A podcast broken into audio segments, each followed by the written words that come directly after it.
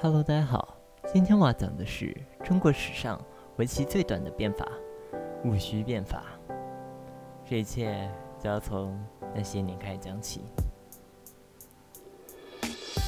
大清晚年，国势衰败，自鸦片战争后，港口一点一点开，人民心痛，百无聊赖，无奈外人切中要害，摆出胜利者的姿态。在眼下情形呢？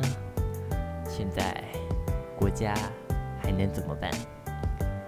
而天下社稷不得不救，朝廷腐败的不折不扣，慈禧大汗该如何补救？又问皇室血脉如何流？指朝中有人霸气侧漏，说救国救民不得守旧，其中有为启超将光绪无忧，其结果只待执行以后。其中包含了京师学堂、西式学堂、高等学堂，主张便是教育第一，翻译医学，农商铁路。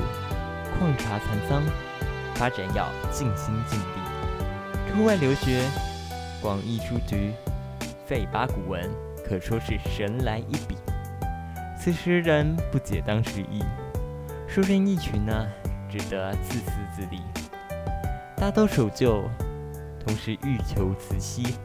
佛爷一怒啊，变法便奄奄一息。追究原因呢，全因变法太不小心。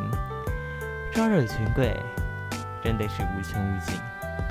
朝廷上不能万众一心，计划不足，有力不从心。其中康有为，好似别有居心，最终始终不能让中国耳目一新。